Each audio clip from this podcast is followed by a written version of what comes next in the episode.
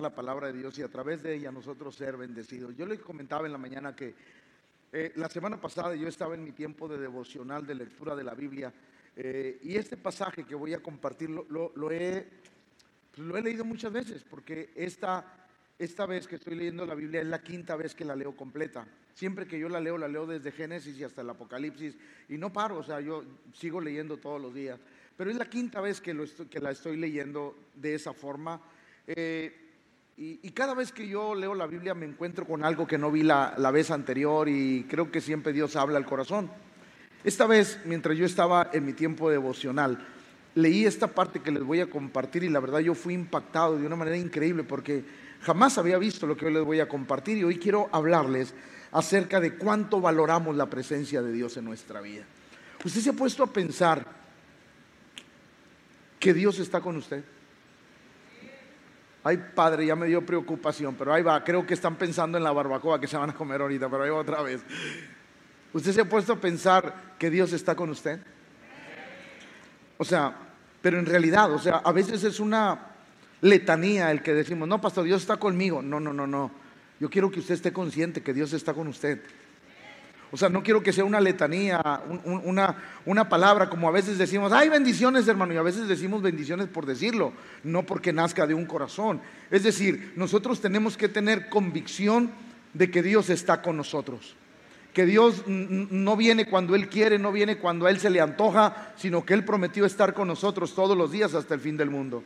Que aun cuando usted duerme, Él lo cuida que cuando usted va en el trabajo, eh, va en el camión, en el tremendo 127 o el 227 o el 220, córrele, sí. O usted va en su carro, en su vehículo, usted tiene la seguridad que Dios lo acompaña. Pero hoy quiero decirle cuánto hemos valorado esa presencia de Dios en nuestra vida le hemos dado el valor que de verdad requiere. Por ejemplo, Lucas capítulo 7, versos 36 al 47. Hoy, hoy vamos a leer un poquito de Biblia para aquellos que no la leen en toda la semana, aquí la van a leer. Mire lo que dice la palabra de Dios. Uno de los fariseos rogó a Jesús que, que comiese con él. Qué interesante porque los fariseos nunca creyeron en Jesús. Los fariseos no veían a Jesús como Dios encarnado, sino como un maestro. Otros decían que era un profeta, pero este lo invitó a comer. Ahora, le quiero hacer una pregunta y espero que usted sí me conteste. ¿El fariseo usted cree que lo invitó porque, porque él sabía quién era o porque lo conocía como un maestro o como un posible profeta? ¿Cómo piensa usted que lo invitó? ¿Porque sabía quién era? ¿O porque pensaba que era un profeta?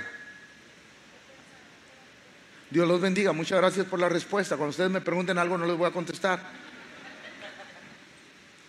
Escuche, este hombre a mí me impresiona que mandó llamar a Jesús a su casa. Pero siento y, al, ver, al ver el pasaje me doy cuenta que este hombre no creía en Jesús como Dios encarnado, sino que lo veía como un gran conocedor de la Torá, de la palabra de Dios, del Pentateuco, de los libros de, Moisés. Él, él, era un conocedor y por eso lo invitó. Escuche, seguimos leyendo. Y habiendo entrado en casa del fariseo, se sentó a la mesa. Entonces, una mujer de la ciudad que era, no, dígalo fuerte, que era, al saber que Jesús, e, eso a mí me fascina, al saber que Jesús, no es solamente al saber que Jesús, sino era quién era Él. Al saber quién era Él. Y, a mí eso de repente me choca. Usted no se ha dado cuenta, déjeme decirle algo para que le cale. ¿No se ha dado cuenta que de pronto gente que viene recién salva, tiene un hambre por Dios, una desesperación por Dios. Es más, se lleva todos los milagros. ¿No, se ha dado cuenta de eso? Que gente nueva, gente que tiene una semana, un mes, seis meses de conocer a Dios, se lleva todas las bendiciones. Y usted de repente, una persona de 10, 15, 20, 30 años en el Señor, y esa persona, sí, lo que pasa es que anda en el primer amor, pero espérate para que vea. Y yo le pregunto, ¿usted en cuál amor anda? Porque si hay algo que nunca debemos de perder, es el primer amor. O sea, debemos de vivir enamorados de Cristo como el primer día. ¿Sí o no? aquella mujer, aquella mujer a mí me impresiona porque sabía quién era Jesús, pero la mujer era... No, no, dígalo, la mujer era... Pero sabía quién era Jesús. La mujer cuando oyó que Jesús estaba en casa de ese fariseo, dice, dice en la Biblia que la mujer era pecadora, al saber que Jesús estaba a la mesa en casa del fariseo, trajo. Esa mujer, para los que no saben, se dedicaba a la prostitución. Era una mujer que se dedicaba a la prostitución. Este frasco de perfume era parte de su trabajo. Era lo que ella usaba para, para, su trabajo. De tal manera que cuando ella trae ese, frasco, trajo su vida. Escuche eso, por favor.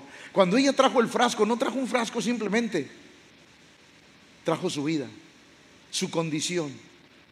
La quebró y dijo, Señor, esta vida no me sirve. Esta vida que estoy viviendo no me hace feliz. Esta vida que estoy pasando no es buena. La quebró a sus pies y le dijo, Señor, Tú eres el único que puede hacer algo por mí. Me encanta porque esa mujer, esa mujer tenía más conocimiento que ese fariseo. Ahí le va, escúchelo. A veces el conocimiento envanece. Cuando el conocimiento no me sirve para traer una revelación de Jesús, es vano. Todo conocimiento bíblico debe de traer una revelación de quién es Cristo para mi vida. Va de nuevo. Todo conocimiento bíblico debe de traer una revelación a mi vida de quién es Cristo. Este hombre conocía perfectamente la ley, pero carecía de una revelación. La mujer, al saber que era Jesús, trajo su frasco, su perfume, su vida al Señor. Mire lo que dice el 38. Y estando detrás de él a sus pies, ¿dónde estaba la mujer? Mientras que el fariseo estaba de pie cuestionando las enseñanzas, la mujer estaba tirada a sus pies, llorando. Comenzó a regar con lágrimas sus pies y los enjugaba con sus cabellos y besaba sus pies y los ungía con el perfume. Cuando vio esto el fariseo, escuche que le había convidado, dijo para sí, este, si fuera profeta, conocería quién y qué clase de mujer es la que le toca, que es... Escuche, escuche, escuche. Él dijo, si fuera profeta, es decir, no lo es. Es alguien que se levantó, que conoce, pero que no tiene nada que ver. Ese fariseo tenía delante de él al creador de la vida, pero no lo identificó. La pregunta seria esta mañana es, ¿usted sabe delante de quién está? Usted ha reconocido al Dios que le salvó. Usted ha reconocido al Dios que le ha bendecido la vida. Usted ha reconocido al Dios que le cambió y le transformó. Usted sabe quién es Él. Usted sabe quién es Él. Usted lo ha reconocido y ha rendido su vida a sus pies de tal manera que no, no le queda duda de quién es el que usted adora. Esa mujer nos da una enseñanza tremenda. Una mujer pecadora que no le interesaba nada, pero sabía que su estilo de vida necesitaba ser cambiado. Y sabía que el que estaba en esa casa era el único que le podía transformar la vida. A mí me impresiona porque ella hizo lo que no hizo el fariseo. El fariseo con todo el conocimiento que tenía perdió de vista quién era Jesús. Cuando vio esto el fariseo le, le, cuestionó y dijo, si este fuera profeta, sabría quién es. Y Jesús le responde con una parábola. Entonces respondió Jesús, le dijo, Simón, una cosa tengo que decirte. Y él le dijo, di maestro, un acreedor tenía dos deudores, el uno debía 500 denarios y el otro 50. Y no teniendo ellos con qué pagar, perdonó a ambos. Di pues, ¿cuál de ellos le amará? Más. Respondiendo Simón dijo, pienso que aquel a quien perdonó más. Y él le dijo, rectamente has juzgado. Y vuelto a la mujer le dijo, Simón, escuche esto por favor, Simón. ¿Ves esta mujer?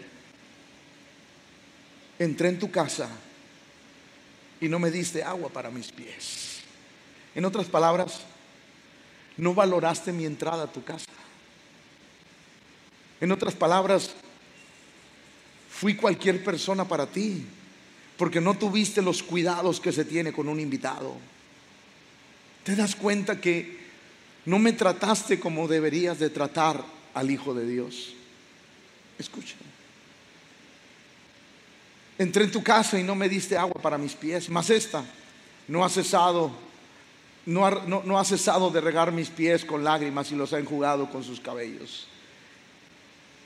No me diste beso, pero esta, desde que entré, no ha cesado de besar. No ha cesado de besar. No ungiste mi cabeza con aceite, mas esta ha ungido mi, me ha ungido con perfume mis pies. Por lo cual te digo que sus muchos pecados, diga conmigo, y vaya que eran muchos. Por lo cual te digo que sus muchos pecados le son. Ahí va, iglesia. Cuando somos expuestos a la presencia de Dios, la vida tiene que cambiar. No, no lo comprendió. Cuando nuestra vida está expuesta a la presencia de Dios, algo tiene que cambiar. Nadie, nadie, nadie que está delante de Dios puede mantenerse como está. Porque la presencia de Dios produce cambios en nuestra vida. Ahí va, ahí va, ahí va, escuche. Y no cambios obligados, cambios voluntarios. ¿Por qué? Porque estamos delante de aquel que es el Rey de Reyes y Señor de todos los señores. Porque el solo estar en su presencia produce algo glorioso en nuestro interior. La mujer cuando estuvo delante de él hizo lo que el fariseo no hizo. Por lo cual te digo que sus muchos pecados le son perdonados porque amó mucho, mas aquel a quien se le perdona poco, poco a veces la gente, la gente dice, bueno, pastor, mire, yo no, yo no fui tan moralmente malo, pero yo le quiero decir algo. Si usted piensa que moralmente no fue tan malo y que Dios le perdonó poquito, yo quiero decirle que aunque haya pecado poquito, iba al lugar de los que pecaron mucho también. ¿Cómo, pastor? El que pecó poco y el que pecó mucho sin Cristo iba al infierno. No se trata de cuánto pecaste. Se trata de cuánto reconoces que Dios te perdonó. Por eso todos los que estamos aquí debemos de estar agradecidos porque el Señor cuando nos perdonó nos cambió el destino. Nuestro destino era el infierno, pero el Señor lo cambió por un cielo de gloria que nos espera. Por eso eh, el Señor le dijo, mira, ella, ella sabe que se le perdonó mucho, amó mucho, hizo, hizo lo que tú no hiciste, pero como tú consideras que no eras pecador, como tú te consideras moralmente bueno, por eso no me atendiste como si atiende un huésped. Qué importante lección nos da esta, esta mujer, pero hoy, hoy quiero hablar de cosas que esta mujer hizo. ¿Por qué? Porque le importaba la presencia de Dios. Y la primera cosa que ella hizo es que no hubo obstáculos. La pregunta esta mañana interesante sería, ¿cómo esa mujer, cómo esa mujer, no, no dígalo, ¿cómo esa mujer logró entrar a la casa de un hombre religioso? ¿Cómo? Como esa mujer que estaba perdida y que la ciudad entera la reconocía. Es más, el fariseo dijo, ah, esta es la pecadora que se siente en las esquinas a esperar clientes. Este hombre la conocía y dijo, wow, esta mujer, ¿cómo logró entrar? Y yo pregunto, ¿cómo entró esa mujer a la casa de ese hombre religioso? Y yo quiero decirle algo, iglesia, cuando amamos la presencia de Dios, nada nos va a detener cuando amamos la presencia de Dios y cuando hay una necesidad de Dios en nuestra vida, arrastra venimos a la casa de Dios. ¿Por qué? Porque valoramos lo que es Dios, valoramos quién es Dios, valoramos lo que es Dios en nuestra vida. Yo me pongo a pensar cuántos obstáculos esa mujer tuvo que brincar para llegar a Jesús. Y yo quiero decirle algo, iglesia, nada nos puede impedir estar delante de la presencia de Dios, porque nada vale la pena, solo la presencia de Dios en nuestra vida. Porque la presencia de Dios en nuestra vida es nuestra seguridad. Cada vez que esta mujer, la Biblia declara y dice que la mujer llegó donde estaba Jesús. La mujer de flujo de sangre llegó donde estaba Jesús. Porque ellos, ellas sabían que en la presencia de Dios hay plenitud de gozo. Deleites en tu diestra para siempre. En la presencia de Dios hay libertad, sanidad, salvación, restauración. Y todos los que vamos a la presencia de Dios seremos sanos espiritualmente. ¿Qué tan importante es la presencia de Dios para ti? ¿Cuánto valoras la presencia de Dios en tu vida? La mujer quitó todos los obstáculos. No había obstáculo para ella. Quizás alguien se le atravesó y le dijo pecadora, le, dijo lo peor, pero la mujer sabía que ahí estaba el que le podía cambiar la vida. ¿Sí o no? La mujer sabía que ahí estaba aquel que le podía hacer el milagro interno que ella necesitaba. Yo quiero decirle algo, iglesia. Esta mañana usted ha venido donde está el que puede hacer un milagro en su vida. Esta mañana usted ha venido al lugar donde está el Rey de Reyes y Señor de todos los señores, donde su vida puede ser transformada esta mañana. Por eso qué importante es valorar la presencia de Dios. ¿Cómo le hizo la mujer pecadora para estar entrar a la casa de un fariseo? Y esto me recuerda, esto me recuerda cuando David estaba anhelante de la presencia de Dios. ¿Cuántos se acuerdan? El arca de Dios no estaba en Jerusalén y David decía, "Yo quiero la presencia de Dios, yo quiero el arca." La primera vez David manda a todo el ejército, a todos los suyos a traer el arca y todos saben que la primera vez hubo una muerte. ¿Sí o no? La trajo de la manera equivocada. David dijo, la voy a regresar. La voy a regresar a su lugar porque no puedo traerla, pero yo la quiero. ¿Qué hizo David? David hizo cambios. ¿Qué dijo? De esa manera que la traje no es. Pero ya sé cómo y voy a hacer cambios para traer el arca a donde yo necesito. Iglesia, ahí le va. Todo aquel que anhela la presencia de Dios hará cambios en su vida. Va de nuevo. Todo aquel que anhela la presencia de Dios hará cambios en su vida hará cambios que dirán, Señor, yo te anhelo, te anhelo más que cualquier cosa. Si es que voy a cambiar en mi vida, en mi entorno, lo que tenga que cambiar con tal de traer la presencia de Dios a mi vida y que nunca se vaya de mí.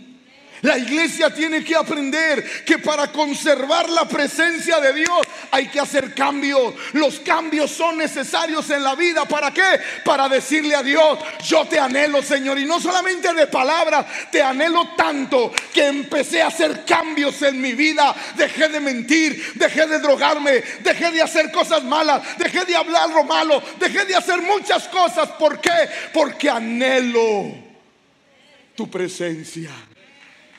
Cuando el creyente anhela su presencia, empieza a cambiar la vida. Es más, nadie tiene que decirte que cambiar. El pastor no tiene que andar, detrás de ti diciéndote, hermano, cambia esto, cambia aquello. No, no, porque tú amas la presencia de Dios. Y cuando el creyente ha sentido la presencia de Dios, sabe que no hay nada más glorioso que cuando Dios desciende al corazón y los ríos de agua viva se activan en nosotros y empezamos a generar vida y vida en abundancia. El creyente sabe que lo más importante para nosotros es la presencia de Dios. David hizo cambios. Dijo, la primera vez fallé, pero de que la traigo, la traigo. Quizá usted ha fallado en su manera de traer la presencia de Dios, porque no ha hecho los cambios necesarios, pero yo quiero decirle algo, no desista, siga cambiando Siga cambiando, iglesia. Siga cambiando hasta que la presencia de Dios esté en su hogar, en su casa, en su familia, en sus generaciones. Y yo quiero decirle que la presencia de Dios cuando llegue a su casa será visible a sus vecinos, a su familia, a todos los que se acercan a su casa. Será visible la presencia de Dios. Por eso vale la pena cambiar lo que tengamos que cambiar, quitar lo que tengamos que quitar, pero anhelamos profundamente la presencia de Dios en nuestra vida. La mujer hizo todo. La mujer hizo todo, la mujer no tuvo obstáculos, no tuvo nada y dijo, aunque me critiquen, aunque me digan pecador, aunque me digan que no tengo perdón, aunque me digan que soy la mujer más perdida, no me importa. Yo sé que Él es misericordioso, yo sé que Él es amor, yo sé que Él me va a perdonar, así es que no me voy a detener hasta estar delante de Él. Cuando la gente valora su presencia, todos los obstáculos serán quitados de la vida. ¿Cuántos se acuerdan de aquellos cuatro hombres que llevaron a aquel paralítico? Aquel, aquel hombre paralítico, aquellos, aquellos cuatro hombres dijeron, ¿sabes una cosa? Jesús está en una casa. Si te llevamos ahí, con tan solo estar en la presencia de Dios, algo glorioso te va a pasar.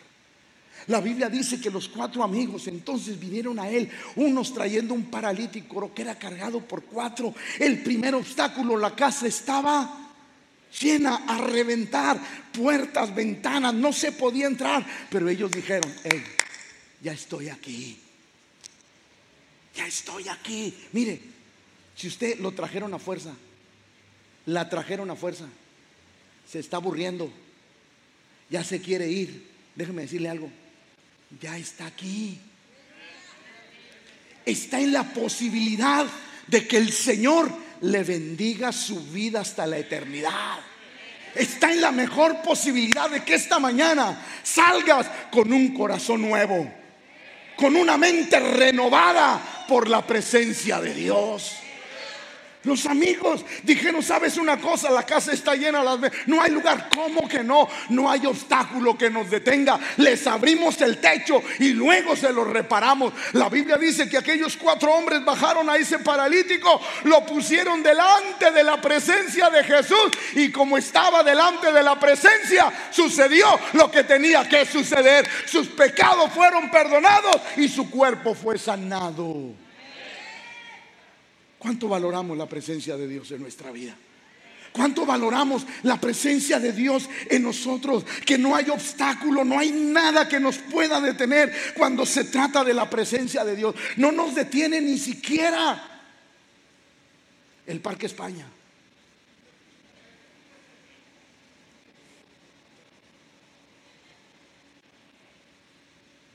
No nos detiene. Ni siquiera el Bioparque Estrella. No nos detiene ni la cola de caballo. Ni, ir allá al cercado, al buffet para llenarnos.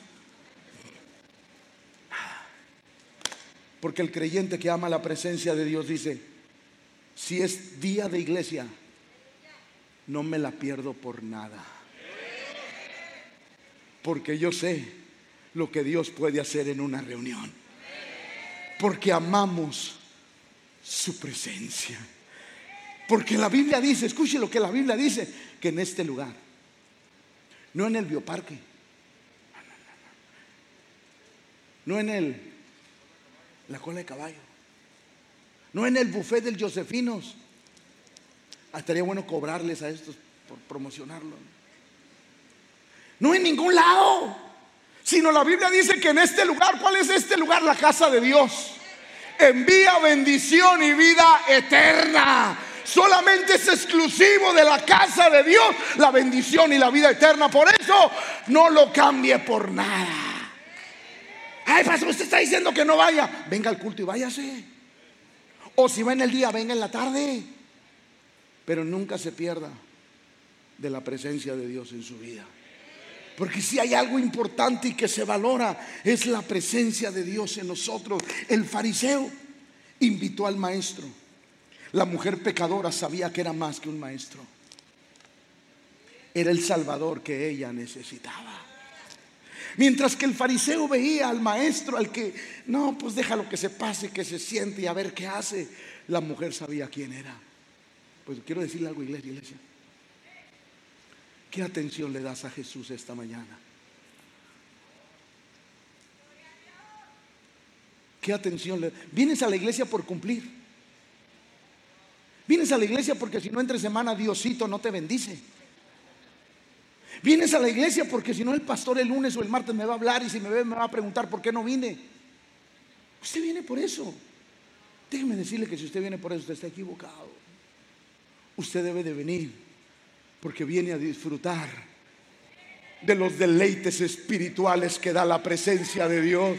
Porque venimos y seremos saciados con el bien de su casa porque es una bendición estar aquí, levantar nuestras manos, danzar, gritar, dar gritos de júbilo, cantar salmos al nombre del Señor y adorar su precioso nombre, porque grandes cosas Dios ha hecho con nosotros. Es una bendición estar en la casa de Dios. El fariseo no entendía quién tenía delante. La mujer pecadora sí. Por eso yo creo que Moisés decía esto. Si tu presencia no va conmigo, si tú no vas conmigo, no quiero ir a ningún lado.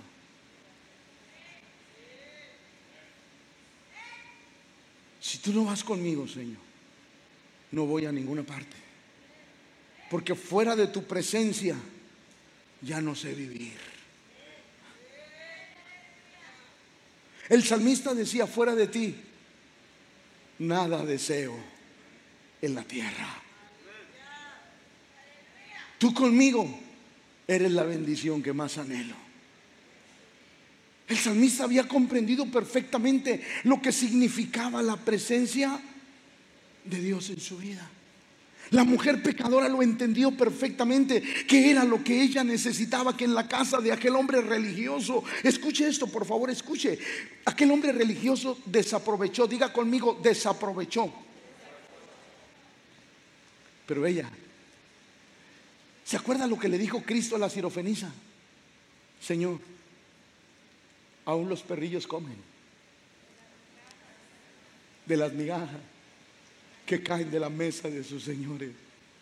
Pues mire, yo prefiero ser un perrillo que se come todo y que no desprecia nada de lo que Dios tiene para la vida. Si alguien no lo quiere, perdóneme, yo me lo como. Si alguien lo desprecia, yo lo agarro. Si alguien lo tira, yo lo levanto. Porque es la presencia de Dios en nuestra vida, la esperanza de gloria para todos nosotros. Cuando el creyente entiende esa parte tan importante, uno dice, wow Señor, no me quiero perder nada, no me quiero perder nada porque es tu presencia en nuestra vida. Pero hay una segunda cosa que la mujer hizo. La primera fue que rompió todos los obstáculos, los brincó, no hubo nada que la detuviera a pesar de ser criticada. Pero la segunda que ella hizo, dejó todo. Dejó todo por su presencia. Gracias, porque este domingo dejaste la comodidad de tu cama. Este domingo quizás sacrificaste comer bien rico tu, tu, barbacoa bien temprano. Quizás sacrificaste una ida con un familiar y dijiste, vamos a la casa de Dios y después vamos para allá.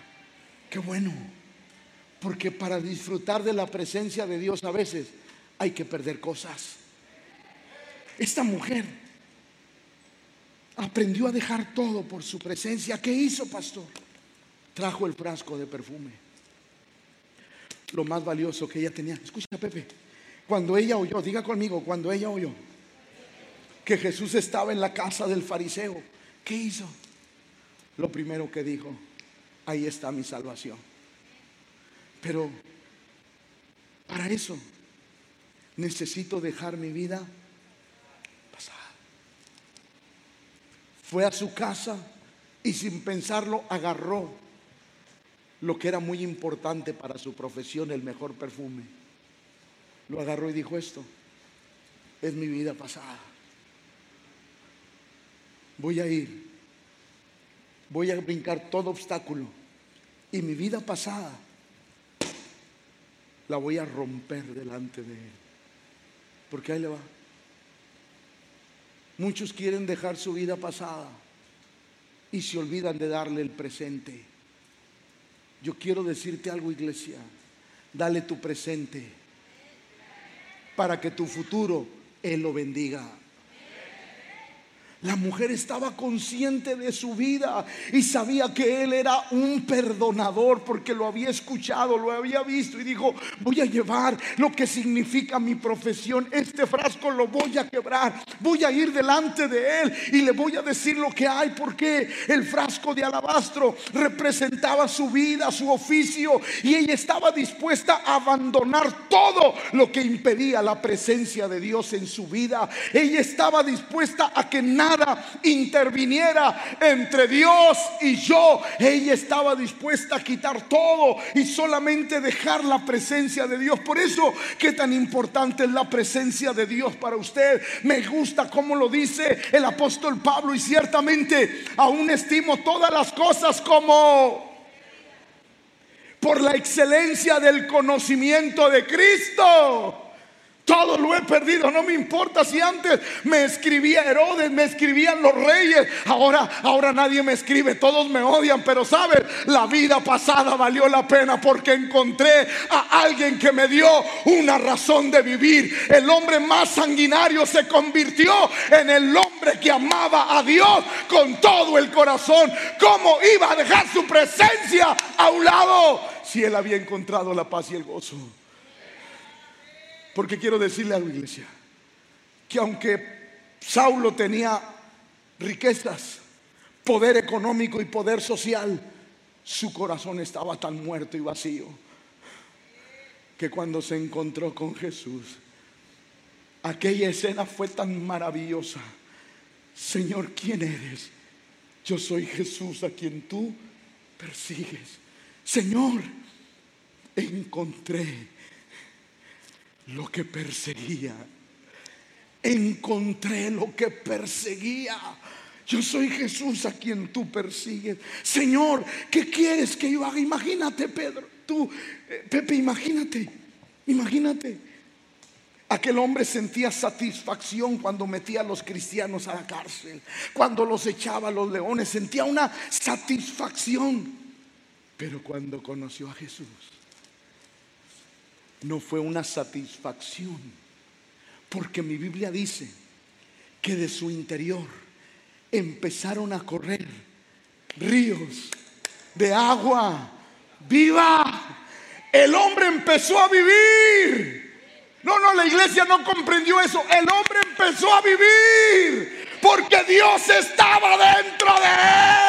Empezó a tener vida y vida en abundancia. Usted y yo estábamos en muerte. La Biblia declara que en sombras de muerte, pero llegó Jesús, pero llegó Jesús y nos dio vida y vida en abundancia. Ya no somos los amargados, tristes, pusilánimes. Ahora tenemos un gozo inefable porque Jesús vive en nosotros.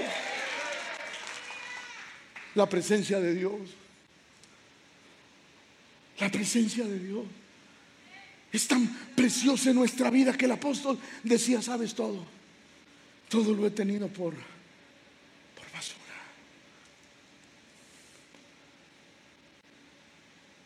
Por la excelencia del conocimiento de Cristo Jesús, mi Señor, por amor del cual lo he perdido A veces cuando pierdes ganas. Todo aquello que ganando te impide la presencia de Dios estás perdiendo. Va de nuevo. Todo aquello que ganando te impide la presencia de Dios estás perdiendo. Pero todo aquello que pierdes y te hace ganar la presencia de Dios estás ganando. Porque no hay nada más glorioso que su presencia en nuestra vida. Hermanos, no hay nada más glorioso que tus hijos estén bajo la presencia de Dios. No, no, padres, padres, escúchenme, no hay nada más glorioso que tus hijos estén bajo la sombra del omnipotente. Pastor, pastor, mis hijos son pequeños como tus hijos están cubiertos con la sombra del omnipotente. Pastor, mis hijos no quieren nada con el Señor, pero la misericordia de Dios se extiende hacia sus vidas con un manto de protección, porque hay una promesa, tus hijos tienen una promesa, hay una promesa que los persigue, hay una promesa que los persigue. Dije, Hay una promesa que los persigue, no importa dónde estén, hay una promesa detrás de ellos y esa promesa se va a cumplir. Alguien tiene que adorar a Jesús. Claro. ¿Por qué? Porque tú crees que el diablo está sobre de ellos. ¿Por qué crees que los está influenciando? Porque Dios está con ellos. Porque Dios tiene una promesa contigo. Porque el que habita al abrigo del Altísimo morará bajo la sombra del Omnipotente. Tus hijos están sobre esa sombra. Porque la presencia de Dios es tan poderosa sobre nuestra vida. ¿Se acuerda usted del pueblo de Israel? La Biblia dice que cuando iban con el desierto, ahí iba la bola de rebeldes. Pero la columna de nubes durante y la columna de fuego durante. ¿Qué era eso? ¿Qué era eso? No era la presencia de Dios. No, no era la presencia. ¿Y sabes por qué estaba la presencia de Dios ahí? Escúchelo. Porque había una promesa. La promesa de la presencia de Dios estaba ahí porque había una. No, no dígalo, porque había una. Nuestros hijos están cubiertos porque hay una promesa de Dios para nuestra vida. Por eso, mi amado hermano, aunque tus hijos ahorita no estén aquí, la promesa los irá trayendo poco a poco la promesa los irá jalando, poco a poco, porque aquellos que gustaron del don de Dios es imposible que lo dejen. Esa es la presencia de Dios en nuestra vida. Todos los que amamos la presencia de Dios sabemos que hemos dejado cosas por la excelencia del conocimiento de Cristo. Es más, ¿cuántos se acuerdan cuando Dios llamó a Elías, lo sacó de la cueva y le dijo, Elías, sal de la cueva. Y entre todo lo que vas a hacer, quiero que vayas y unjas a Eliseo por profeta en lugar tuyo. La Biblia dice que Elías fue. Mire lo que dice. Primera de Reyes 19, 19 y 21. Y partiendo el de allí, Eliseo, Elías, halló a hijo de Zafat. ¿Qué estaba haciendo? Araba conduce yuntas delante de él. Y él tenía, o sea, la doceava él la tenía. Va, la doceava él la tenía. El doce significa gobierno. Él lo tenía. Él iba en la última, escuche. Y pasando Elías delante de él, echó sobre él. O sea, Elías lo vio y dijo, este es. Le echó el manto. Ah, Ay, Pepe, Pepe, ahí te va. No, Pepe, me merezco una coca. Escúchame. ¿Qué sentiría Eliseo cuando le cayó el manto?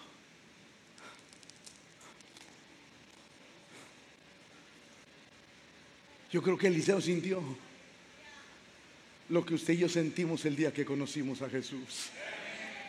¿Sí o no? Eliseo sintió lo que nosotros sentimos cuando Jesús llegó a nuestra vida. Algo glorioso y extraordinario que jamás habíamos sentido. Yo creo que cuando le cayó el manto, Eliseo se sacudió y dijo, nunca había sentido esto. Inmediatamente la Biblia dice, escuche, la Biblia es clara. Y dice que cuando pasó Elías, echó su mando. Entonces, dejando en los bueyes que él estaba arando, vino corriendo en pos de Elías y dijo: Te ruego que me dejes besar a mi padre y a mi madre, y luego te seguiré. Y él le dijo: Ve, vuelve, ¿qué te he hecho yo? Verso 21. Y esto es impactante. Y se volvió, obviamente, besó a su papá, besó a su mamá, se despidió de ellos. Pero miren lo que hizo. Y tomó un par. ¿Cuáles? ¿Cuáles? La yunta que él traía. Tomó un par de bueyes y los mató. Y con el arado de los bueyes la y la dio al pueblo para que comiese. Después se levantó y fue tras Elías y le, ¿sabe yo qué interpreto bíblica espiritualmente? Que Eliseo dijo, cuando le cayó, cuando le cayó el manto, dijo, wow apenas le cayó, y se enamoró de la presencia de Dios. ¿Hay alguien aquí enamorado de la presencia de Dios?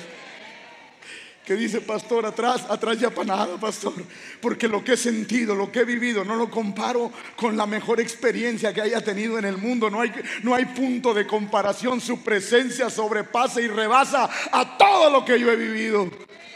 Hay alguien aquí que lo cree así. Escuche, Eliseo, Eliseo cuando le cayó el manto sintió algo tan glorioso que dijo, wow, esa yuntita de bueyes, ese arado, me puede hacer regresar. ¿Sabe qué voy a hacer? Voy a matar los bueyes. El arado lo voy a agarrar de leña y los voy a coser. Porque no quiero regresar. Porque no quiero. Porque no quiero. Ahí le va. ¿Qué ha guardado usted que todavía lo hace regresar? que no ha estado dispuesto a sacrificar por la presencia de Dios. Eliseo dijo, ¿sabes una cosa? No quiero nada. No quiero que nada me esté jalando, me esté haciendo ojitos ese arado, esa yunta de bueyes. La voy a destruir porque he decidido seguir a Cristo hasta el último día de mi vida. Y no voy a volver atrás. No somos de los que retroceden, sino que somos de los que avanzamos para la vida eterna. Tendré gente de esa aquí Tendré gente de esa aquí esta mañana. Gente que ha dicho, pastor, para atrás ni para coger vuelo. Para nada, pastor. Por eso el apóstol Pablo lo reafirmaba y decía, hermanos, yo mismo no pretendo haberlo ya. Ahí va. ¿Cuántos han disfrutado de la presencia de Dios? Va de nuevo. ¿Cuántos han disfrutado de la presencia de Dios? Quiero decirle algo. Lo que has disfrutado no es nada para lo que te falta. No, va de nuevo porque solamente dos, tres, cuatro lo entendieron. Lo que has disfrutado no es nada para lo que falta. El apóstol Pablo lo dice, hermanos, yo mismo no pretendo haberlo ya alcanzado. No, todavía no. Pero Pablo, si has hecho grandes cosas, pero todavía no lo alcanzo. Porque todavía hay. Porque todavía hay. No, no, porque todavía hay. Porque todavía hay. Pero una cosa hago olvidando ciertamente lo que lo que queda atrás y extendiéndome a lo que está adelante. Porque para atrás no regreso por nada. Porque he disfrutado su presencia de tal manera que fuera de la presencia de Dios ya no podría vivir. Es más, no sé cómo vivir sin su presencia. ¿Sabe una cosa? Después de 40 años de caminar en el Señor, se me olvidó cómo vivir sin Él.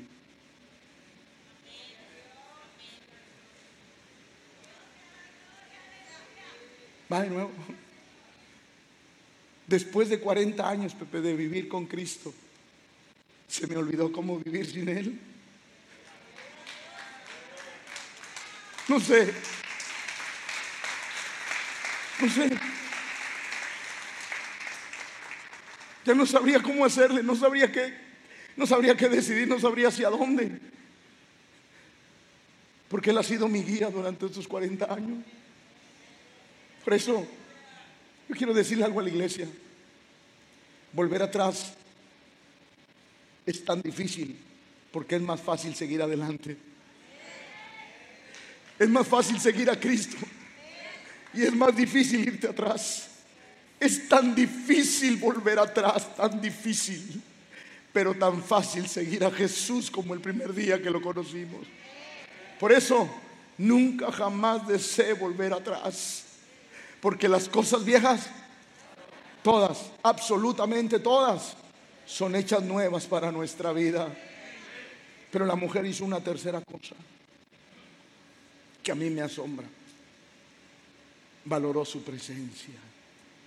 Esa mujer pecadora, que no sabía nada, que no sabía ni siquiera cómo comportarse en el templo, valoró su presencia. Y miren lo que pasó. Lucas 7, 44 al 47. Vuelto a la mujer, dijo a Simón, ¿ves esta mujer, Simón? A la que tú juzgas, criticas, maldices. Escuche. Entré en tu casa y no me diste agua para mis pies. Mas esta ha regado mis pies con lágrimas y los ha enjugado con sus cabellos. No me diste beso, mas esta, desde que entré, no has estado de besar mis pies. No ungiste mi cabeza con aceite, mas esta ha ungido con perfume mis pies. Por lo cual te digo que sus muchos pecados le son, porque amó mucho, mas aquel a quien se le perdona, se le perdona poco, poco, ¿sabe? Que en las costumbres judías, en las costumbres judías, cuando llegaba un huésped a la casa, Pepe Sami, llegaba un huésped a la casa, la costumbre era que el anfitrión lo atendiera. Jesús le dice lo siguiente, no me diste agua para mí. Eso quiere decir que Jesús no era bien recibido en la casa del fariseo. Ahora, escuche esto, escuche porque le va a servir. Según dictan las costumbres judías, que cuando el visitante era inferior en rango al dueño de la casa, cuando el que venía a visitar era en rango menor al jefe de la casa, el jefe de la casa le ordenaba a uno de sus criados, ven y lávale los pies, porque es inferior a mí. Yo no se los puedo lavar. La historia también dice que cuando el anfitrión era en mayor rango que al dueño de la casa, el dueño de la casa tenía que lavarle los pies, porque el visitante era de un rango.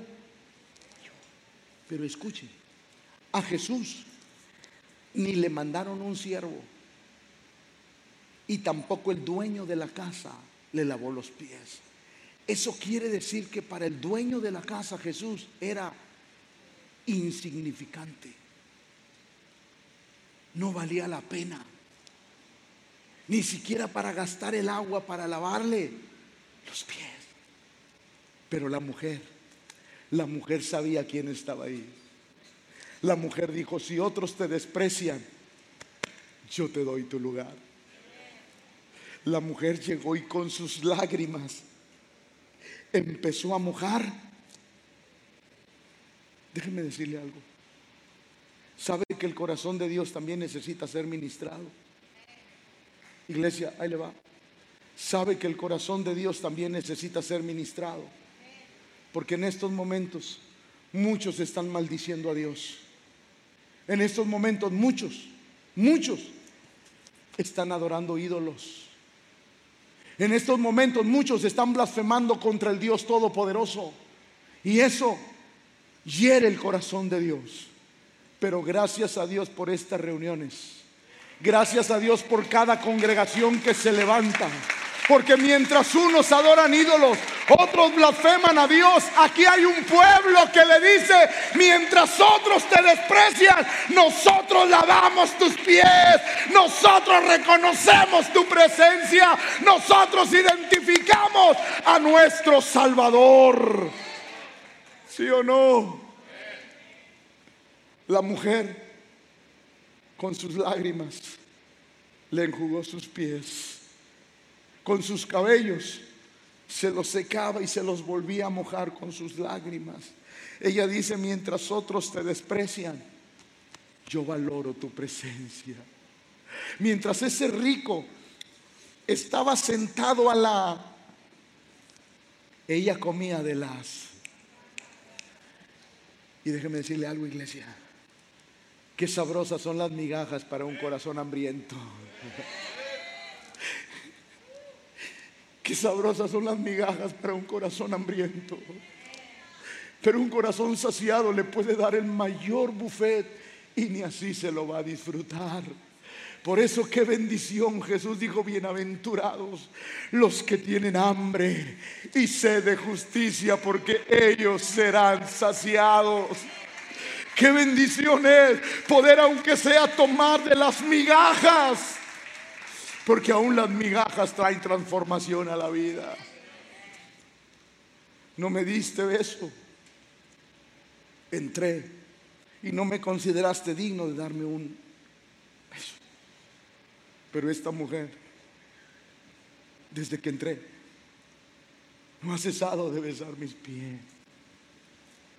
Y lo único que yo puedo ver es cómo hay dos tipos de cristianos. Unos que dejaron de valorar la presencia de Dios. Y otros que todos los días vienen con un hambre de Dios increíble. Unos, unos que vienen por costumbre y otros que vienen por una necesidad de su presencia.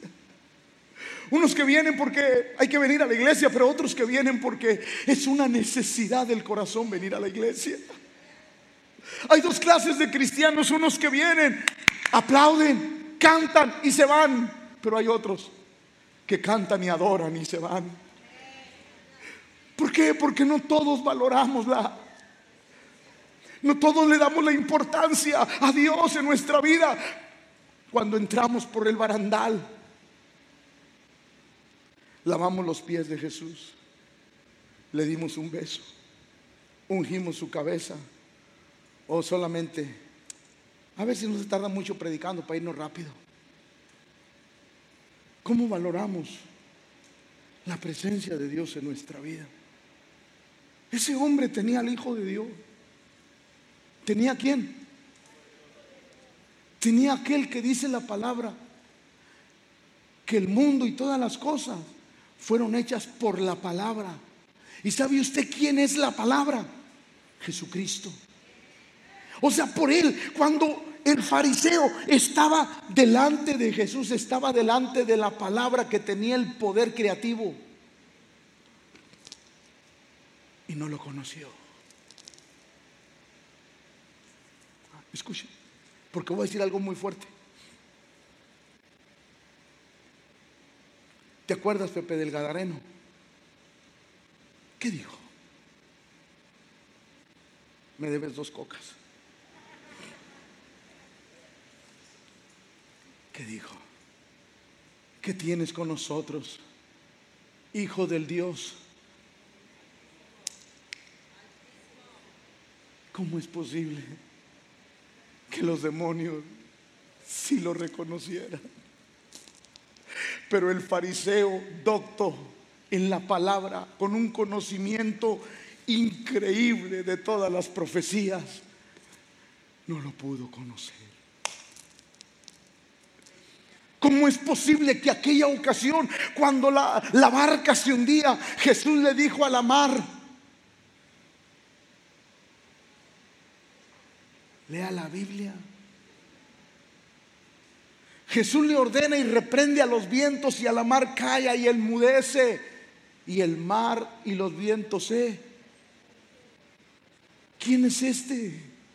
Que aún los vientos y la mar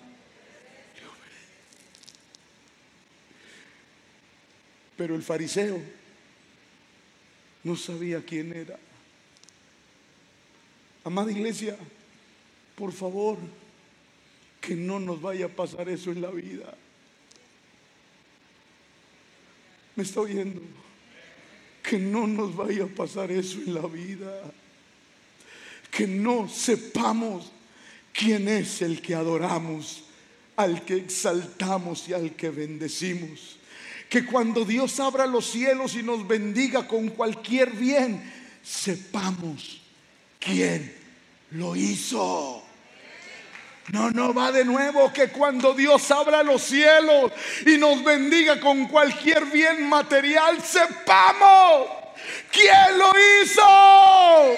Lo hizo el Rey de Reyes y el Señor de todos los señores. Por eso reconocemos que Dios, Dios es en nosotros.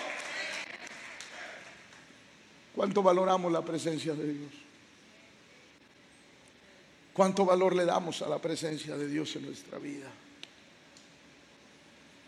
El fariseo veía a Jesús como alguien sin importancia.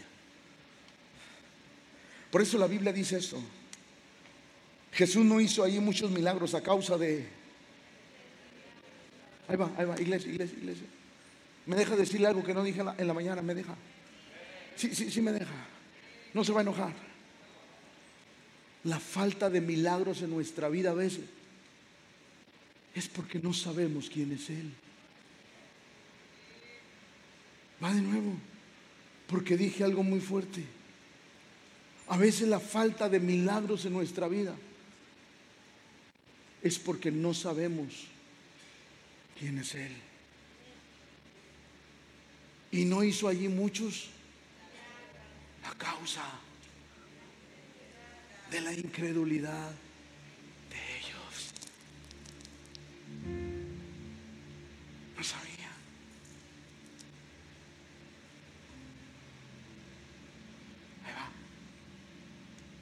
Jesús hizo milagros en el fariseo.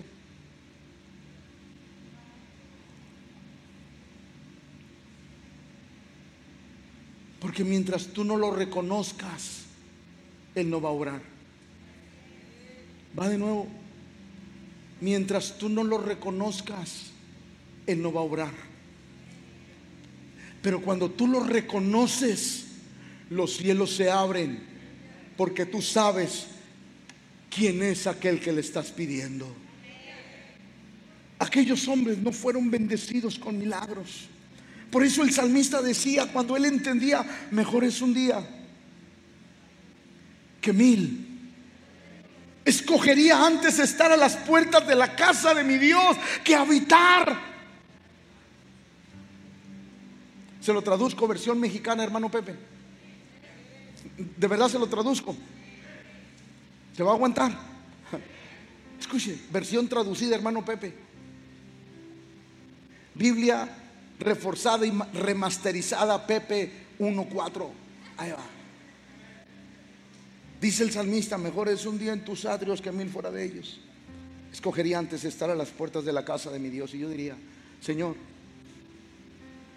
prefiero estar, o aunque esté enfermo, pero prefiero estar aquí. Aunque esté escaso, pero prefiero estar aquí. Aunque tenga mil batallas y mil broncas, prefiero estar aquí. Aunque tenga mil dificultades, prefiero estar aquí. Porque aquí envía Jehová bendición y vida. No importa cómo esté. Lo más importante para mí es estar aquí. Porque yo sé que en la presencia de Dios hay deleites en su diestra para siempre. Cuando uno aprende a amar y a valorar la presencia de Dios es tan impactante. Por eso el salmista decía, no me eches de delante de ti. Ahí va, iglesia, iglesia. Está aquí. Todavía tienen cinco minutos. No se les enfría la barbacoa. No, ahí va. Si no, gracias a Dios por los micros. Yo quisiera saber, pero solamente saber como conocimiento, no por experiencia, se lo aclaro. ¿Qué sintió Saúl cuando el Espíritu de Dios se fue de él? ¿Qué sentiría Samson cuando el Espíritu de Dios se fue? ¿Qué sentiría? El salmista dijo, Señor, ¿sabes una cosa? Saúl terminó muerto y derrotado. Samson terminó debajo de los escombros. Yo no quiero terminar ahí. Yo no quiero que mi vida, mi familia y mis generaciones sean una ruina. Por eso el salmista dijo, no me eches delante de ti, porque ya sé lo que pasa cuando alguien se queda sin tu presencia. Ya sé lo que pasa cuando alguien la presencia de Dios se va de su vida. Y ahí tengo a Samson, ahí tengo a Saúl, que la presencia de Dios se fue de sus vidas. Y veo el desastre, no solamente en ellos, sino en sus generaciones. Y yo digo, Padre, no me eches de delante de ti. Y no quites de mí tu Santo Espíritu. Por eso hay que valorar la presencia de Dios. Dios, Dios mío eres tú. De madrugada te buscaré. Mi alma tiene sed de ti. Mi carne te anhela. En tierra seca y árida donde no hay aguas para ver tu gloria y tu así Imagínese, imagínese lo que está diciendo el salmista. Por favor, puede repetir la última frase así. Iglesia, iglesia, iglesia. ¿Qué era el santuario? ¿Qué era el santuario? A ver, los que saben, griten lo que era el santuario. La casa. Miren lo que dice. Dios mío, Dios mío, eres tú de madrugada, te buscaré mi alma, tienes de ti mi carne, te anhela en tierra seca y árida donde no hay aguas para ver tu gloria, para ver tu poder y tu... Así como... Ahí va, ahí va, iglesia, iglesia, iglesia. ¿Qué vio en el santuario? ¿Qué vio en el santuario? Tu poder y tu gloria. Esas cosas se ven en la casa de Dios. Va, esas cosas se ven en la casa de Dios. A ver, levante la mano aquel que Dios lo libró de las drogas. Levante la mano aquel que Dios lo libró de una vida desastrosa, por favor. Levante la mano, levante la mano, porque aquí podemos ver su gloria y su poder. Es evidente la gloria de Dios en este lugar, porque en este lugar envía el Señor bendición y vida eterna. Y nos ha alcanzado a todos. Por eso hay poder en la presencia maravillosa de nuestro Dios, porque podemos ver su gloria y su poder en nuestras vidas. Porque mejor es tu misericordia que la vida. Mis labios te alabarán y así te bendeciré en mi vida. En tu nombre alzaré mis manos como de meolla y de grosura será saciada mi alma. Y con labios de júbilo te alabará mi boca. Cuando me acuerde de ti en mi lecho, cuando medite en las vigilias de la noche porque has sido mi socorro y así en la sombra de tus alas me... Y, mire cómo termina este, este, este capítulo. Está mi alma.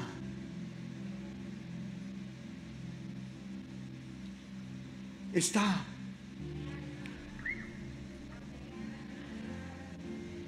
No me puedo despegar ya. Usted ha tratado de despegar algo que cuando lo despega se destruye. Yo le quiero decir algo, hermano. Y escúchelo, por favor. Bajito. Escúchelo. ¿Está listo? Si te despegas, te destruyes. Va de nuevo. Si te despegas, te destruyes. No cometas ese error. Nunca lo cometas. Nunca te despegues de la presencia de Dios.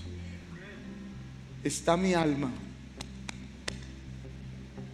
apegada a ti. Y yo, Señor, yo no me voy a despegar. Porque el único que se rompe cuando yo me despego de ti soy yo. Tú sigues permaneciendo omnipresente, omnisciente y omnipotente. Pero yo salgo perjudicado cuando trato de alejarme de tu presencia. Solamente les quiero decir algo. La cuarta cosa que hizo la mujer, tuvo gratitud, despacito. La última cosa, gratitud. Dígalo conmigo, gratitud. Ah, ¿por qué? Al que mucho se le perdona, mucho ama. Y al que poco se le perdona, poco ama. Dios los bendiga, ya voy a acabar. Al que poco se le perdona, poco. Y al que mucho se le perdona. ¿Cuánto te perdonó Dios? ¿Cuánta gratitud hay en tu corazón? ¿Cuánta gratitud hay en tu corazón? No importando que tú fuiste un moralista increíble, que no tienes muchos pecados graves. Eso no importa. Ibas al mismo lugar que aquellos que cometimos pecados graves. Cuando uno entiende qué es la gratitud en la vida y en el corazón uno empieza a caminar con Dios. Cuando uno entiende cuál es la gratitud de la vida, no es cuestión de cuánto pecado nos perdonó, sino cuán agradecimos estamos por lo que nos perdonó. ¿Cuánto te ha perdonado? Hoy rompiste muchas cosas para venir. Todos los obstáculos que te impedían, hoy viniste. Y qué bueno que estás aquí. Hoy rompiste y dejaste lo que te impide la presencia de Dios. Hoy estás valorando lo que Dios es en tu vida. Y quiero terminar diciéndote, sé agradecido con Dios, porque te cambió la vida. Y no solo eso, te cambió tu destino eterno. Íbamos a un infierno y ahora con su ayuda y con su gracia vamos al cielo. Nos cambió la vida. Nos cambió la vida, el destino y no solo eso, nuestra familia, nuestras generaciones tienen la opción. El cielo es para ellos. No, no, alguien tiene que entenderlo. El cielo es para ellos. Nuestros hijos tienen destino. Nuestros hijos tienen un destino eterno. Póngase de pie, por favor, y agradezca.